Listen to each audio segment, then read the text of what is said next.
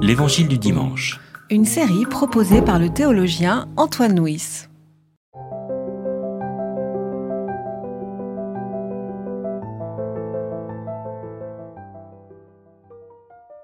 Jésus partit de là et se retira vers la région de Tyr et de Sidon. Une Cananéenne venue de ce territoire se mit à crier Aie compassion de moi, Seigneur, fils de David. Ma fille est cruellement tourmentée par un démon. Il ne lui répondit pas un mot. Ses disciples vinrent lui demander Renvoie-la, car elle crie derrière nous. Il répondit Je n'ai été envoyé qu'aux moutons perdus de la maison d'Israël. Mais elle vint se prosterner devant lui en disant Seigneur, viens à mon secours. Il répondit, Ce n'est pas bien de prendre le pain des enfants pour le jeter aux chiens. C'est vrai, Seigneur, dit-elle. D'ailleurs, les chiens mangent les miettes qui tombent de la table de leur maître. Alors Jésus lui dit, Ô femme, grande est ta foi, qu'il t'advienne ce que tu veux. Et dès ce moment même, sa fille fut guérie. ce récit, comme souvent dans l'Évangile, doivent être euh, lus, euh, son, dans son chapitre. Et il me semble que là, euh, il est important de voir juste le texte qui, qui, précède, parce que dans le texte qui précède, il y a une discussion entre Jésus et les pharisiens sur une redéfinition des critères de pureté. Hein. Donc les religieux reprochent aux disciples de Jésus de ne pas s'être lavé les mains, de ne pas respecter les, les, prescriptions rituelles euh, au moment autour du repas. Et Jésus dit euh, cette phrase qui est à mes yeux une phrase essentielle dans l'Évangile. Il dit, ce n'est pas ce qui entre dans la bouche de l'homme qui le rend impur, mais c'est ce qui sort de l'homme, car c'est du cœur de l'homme que se trouvent toutes les mauvaises pensées. Et en cela, Jésus redéfinit totalement les critères de pureté en disant que la pureté ne dépend pas, n'est pas extérieure à la personne, c'est-à-dire que la pureté ne dépend pas de la façon dont on s'est lavé les mains ou la façon dont on a touché tel ou tel objet, mais la pureté vient de l'intérieur de la personne. C'est du cœur de l'homme que se trouvent les mauvaises pensées. C'est-à-dire que la ligne de séparation qui sépare le pur de l'impur n'est plus une ligne qui sépare les personnes en deux catégories, là vous êtes pur, là vous êtes impur, mais c'est une ligne qui est en chacun de nous. Il me semble que, à mes yeux, là, nous sommes devant une des révolutions de l'Évangile quant à cette nouvelle compréhension de la pureté. Et dans le récit qui suit, on trouve Jésus qui, qui se retire euh, dans le territoire de Tyr Sidon, nous dit, nous dit l'Évangile, et là, il va avoir la rencontre avec cette femme qui va euh, bah, l'aider à aller jusqu'au bout de sa parole. Mais avant d'interpréter, d'abord venons sur le tout début. Jésus est parti de là, se retira vers la région de Tyr et Sidon. Alors, euh, là encore, souvent dans les évangiles, les indications géographiques ne sont pas là par hasard, elles ont un sens. Tyr et Sidon, à quoi ça correspond et, en quoi est-ce que ça éclaire ce passage? Je crois que c'est un peu le symbole du monde païen, hein, par exemple, euh, au chapitre 11, je crois, de Matthieu, il y a une malédiction aux villes de Galilée qui n'ont pas su accueillir Jésus. Et Jésus leur dit, si les miracles qui ont eu lieu chez vous avaient eu lieu à Tyr et à Sidon, ces villes se seraient converties depuis longtemps. Donc Tyr et Sidon, c'est une image de, paganisme. Enfin de, de, paganisme et puis d'au-delà des frontières, je dirais. Oui, Parce que on a l'impression que Jésus, peut-être parce qu'il monter une certaine agressivité de la part des ritualistes juifs, parce qu'il a des paroles très fortes d'ailleurs dans le, débat qu'il a avec eux, hein, il leur reproche d'annuler la parole de Dieu au profit de traditions toutes humaines. Et donc le voilà maintenant. Il se retire, je vais dire. Il se retire, hein, anacoréo. Pour mettre de, la distance. Pour euh, mettre de la distance, oui.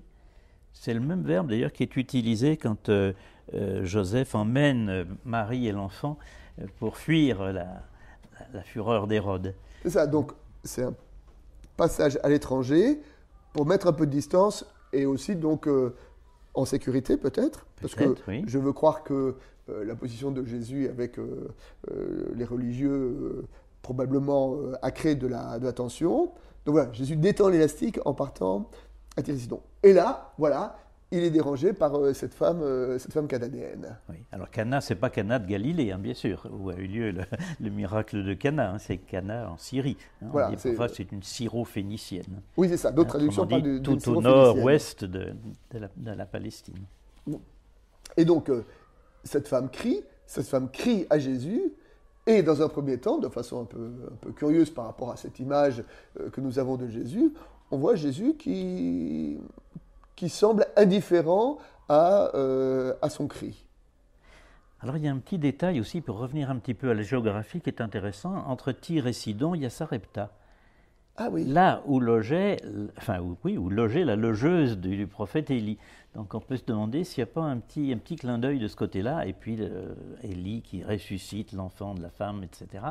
On me demande s'il n'y a pas un petit clin d'œil là du rédacteur. C'est ça, c'est très intéressant parce que euh, parce que euh, Jésus, euh, au moment de, sa prédication à Nazareth, hein, euh, et quand les habitants de Nazareth refusent de l'entendre, il dit quand le prophète Élie a été envoyé, euh, il n'a pas été envoyé en Israël, mais il a été envoyé auprès d'une veuve à Sarepta pour euh, relever son fils. Je dirais, comme.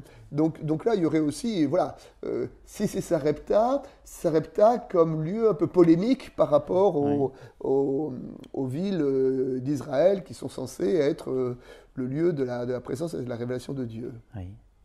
Bon, alors admettons que Jésus est à Sarepta, après tout, pourquoi pas, en tout cas.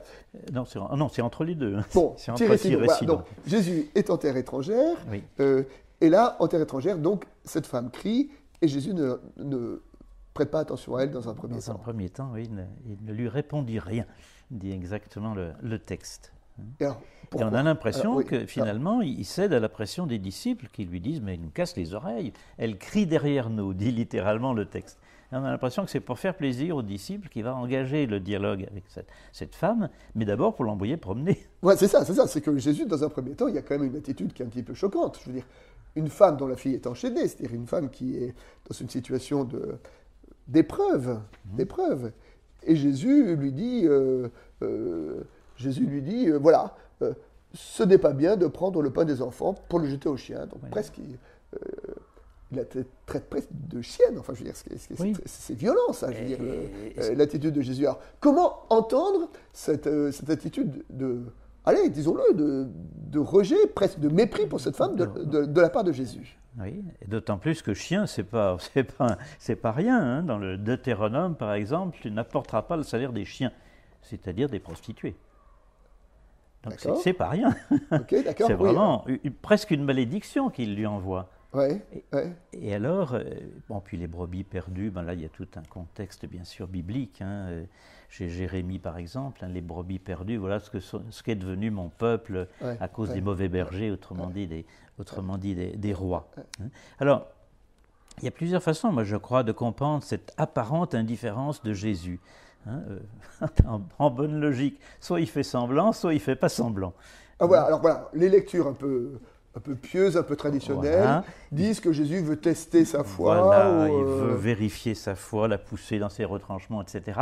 Euh, bon, un peu comme ces mauvais enseignants qui, lorsqu'ils font une faute d'orthographe au tableau, disent oui, c'était pour vérifier que vous étiez attentif, etc. Bon, donc je crois qu'il ne faut pas le suivre de ce côté-là. Moi, je crois que Jésus ne fait pas semblant. Et alors, du coup, c'est drôlement intéressant, parce que ça veut dire que sa compassion va l'amener à changer un peu ses plans dans un premier temps, il disait même d'ailleurs à ses disciples en les envoyant en mission, n'allez pas euh, vers les païens, n'allez pas vers les samaritains, mais vers les brebis perdues de la maison d'Israël. Donc exactement le même propos qu'ici. Et puis voilà que tout d'un coup, il va accepter de faire un geste pour cette païenne. Autrement dit, on a l'impression que Jésus est allé jusqu'au bout de la logique de l'incarnation, c'est-à-dire qui bénéficie de cette extraordinaire faculté humaine d'évoluer, de changer d'avis. Je trouve ça merveilleux. C'est tout à fait à l'opposé de ces traditions enfin, dans lesquelles Jésus faisait semblant d'être humain. Il faisait semblant d'apprendre pour faire plaisir à ses parents, etc., etc. Il faisait semblant d'avoir faim, il faisait semblant d'avoir soif. Mais non, il est pleinement humain. Il a vraiment appris de ses parents à marcher, à parler, sans doute même à prier. Ça, c'est vraiment le, paradoxe des paradoxes. Hein. Et puis là, ben, il a accepté de changer. Au nom de quoi? Donc Jésus était dans un, dans un plan où, effectivement, quand il envoie ses disciples en mission, il leur dit voilà, allez d'abord vers les brebis d'Israël, et puis ce n'est qu'à la fin de l'évangile qu'il enverra ses disciples vers toutes les nations. Aller vers toutes les nations. Donc on peut imaginer que Jésus avait une sorte de, de stratégie, de, de, programme en disant euh, d'abord Israël, après, après le reste. Et c'est ce programme qui est euh, remis en question par, euh, par cette femme. Par sa compassion, finalement. Par sa compassion. Et alors là, moi, j'aime, je voudrais juste citer, pour faire écho à ce que vous dites, il y a une citation de Christiane Singer qui dit la chose suivante que je trouve très, très belle. Elle dit la chose suivante. Quand je regarde mon passé, je suis frappé par la rigueur avec laquelle une idéologie après l'autre m'a été ôtée, même les plus modestes. Chaque fois que j'élabore un simulacre de théologie, la vie, d'un coup d'éventail, me la fait tomber des mains. Et donc c'est de dire que, euh, voilà, que dans notre, euh, dans notre compréhension, dans notre humanité, on a euh, des théologies, des stratégies, et puis quelque part, il y a la rencontre avec la vraie vie, avec la réalité, qui parfois vient totalement bouleverser notre compréhension des choses. Et que peut-être justement que la vraie attitude de foi, c'est d'être capable de, de, se laisser interroger par ce qui advient et de se laisser euh, transformer par la réalité. Oui, on dit souvent que Jésus rencontre admirablement les uns les autres, mais il va jusqu'au bout de la rencontre, c'est-à-dire qu'il accepte d'être transformé par l'autre. Je voudrais qu'on revienne sur cette histoire de cette capacité à changer d'avis. Mais là, c'est de la part de Jésus. Donc, Dieu lui-même change d'avis. En tout cas, c'est des choses qu'on trouve dans, déjà dans, dans, le Premier Testament. Oui, hein. dans l'Exode, je me repens de, etc., ou, bien même dans la, dans la Genèse, hein, après le, le déluge. Dieu, se repentit d'avoir fait ça. Voilà. Moi, je pense effectivement au récit de l'Exode, où, Dieu a décidé, après l'idolâtrie du veau d'or, de supprimer son, son, peuple. Et à ce moment-là, euh, Moïse intercède en faveur euh, de son peuple. Et on nous dit, euh, Dieu se décida de ne pas faire ce qu'il avait décidé de faire. Donc Dieu a changé d'avis. Mmh. Et là, il y a quand même quelque chose de, très étonnant, l'image d'un Dieu qui, qui change d'avis. Et puis évidemment, c'est ce qu'on retrouve aussi très, très fortement dans le livre de Jonas, hein, où, où, Dieu envoie à Nini, euh, Jonas à Ninive pour annoncer la destruction de la ville, mais son but ultime, c'était que Ninive se convertisse et que Dieu justement change d'avis, enfin que, que le but ultime de Dieu, était de ne pas faire ce qu'il avait prévu de faire, c'est-à-dire de ne pas détruire la ville de Ninive. Et ce qui est intéressant, c'est que Jonas n'est pas content du tout. Et Jonas Il va bouder. Absolument.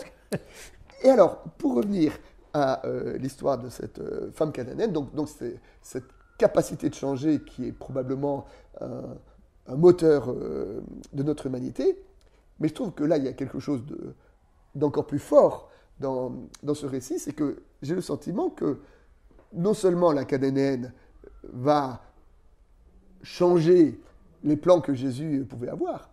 Mais même, j'ai presque l'impression que la Cananéenne révèle à Jésus son propre évangile. C'est-à-dire que Jésus, comme je l'ai dit en, introduction, euh, dans le récit euh, précédent, redéfinit les critères de pureté en disant euh, la question du pur et de l'impur n'est pas une séparation entre les personnes, toi tu es pur et moi je suis impur, mais qui est une ligne en chacun d'entre nous. Et d'une certaine façon, quand la cananéenne interpelle Jésus, on a un peu l'impression qu'il est encore dans, les vieilles catégories, en disant non, elle ne fait pas partie des catégories des personnes euh, à laquelle je dois, je dois m'adresser.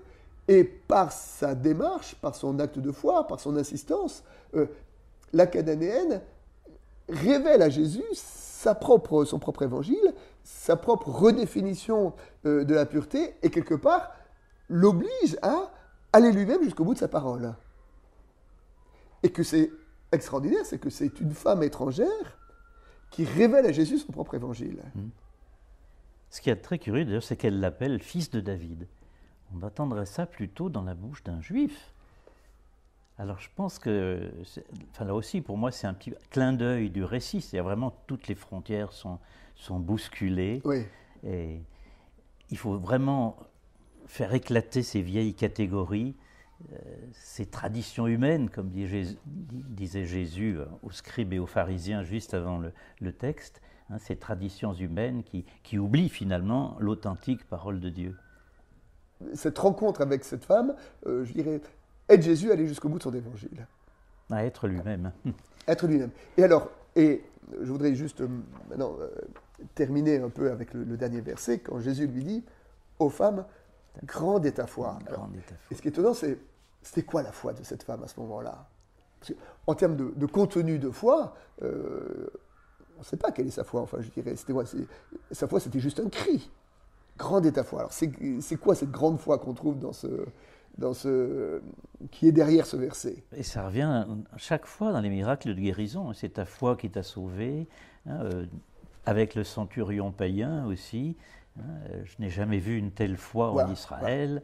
Et cette phrase est intéressante parce que là aussi, elle bouscule les frontières, elle fait éclater les frontières entre le pur et l'impur, entre les, les fidèles et, ceux qui ne le sont pas, etc. Moi, je crois qu'il est, il, il est clair, parce que quand même les deux miracles, la guérison du serviteur du centurion et puis de la femme de la cananéenne sont quand même tout à fait parallèles. Hein. Finalement, la foi, là, est une confiance, une grande confiance. Et ces deux, voilà, et les deux textes, effectivement, le centurion et cette femme cananéenne sont les deux seules personnes dans l'Évangile qui sont gratifiées d'une grande foi pour Jésus. Hein. Donc effectivement, ces deux passages sont parallèles. Ils sont parallèles parce que ce sont deux personnes étrangères, étrangères à la foi d'Israël. Donc ces deux personnes à la foi d'Israël qui sont gratifiées d'une grande foi. Et cette grande foi, à ce moment-là, elle se, elle se qualifie par quoi? Ben, Elle se qualifie par une espèce de, de, de, confiance radicale dans la, dans la compassion de Jésus. Parce que euh, la femme, même quand, dans un premier temps, elle se fait jeter par Jésus, elle insiste quand même, euh, je veux dire, et c'est par son, son insistance que euh, elle montre cette espèce de, confiance radicale dans, euh, dans cette parole transformatrice, dans cette compréhension nouvelle dont Jésus est le porteur. Et c'est déjà une annonce, effectivement, de l'envoi en mission tout à fait à la fin de l'Évangile, aller baptiser toutes les nations. Et donc, euh, cette femme est une sorte de précurseur de, de, cette, de la façon dont toutes les nations, justement, euh, peuvent euh, recevoir euh, cette, cette, nouveauté de l'Évangile. Oui. Ça me fait penser aussi à la parabole des vignerons homicides, hein, qui se finit en disant, je vous le déclare, le royaume de Dieu leur sera enlevé, donc aux bons fidèles, représentés par les, les vignerons qui ont tué le fils du maître. Le royaume de Dieu leur sera enlevé et il sera donné à un peuple qui saura en faire produire les fruits.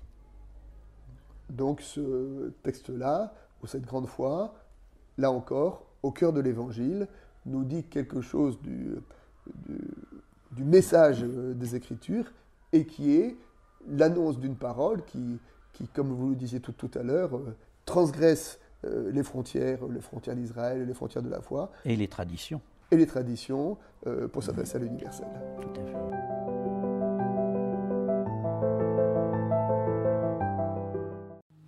C'était L'Évangile du dimanche. Une série de regards protestants. Enregistrée par Antoine Nuis. Voix off, Dominique Fano-Renaudin.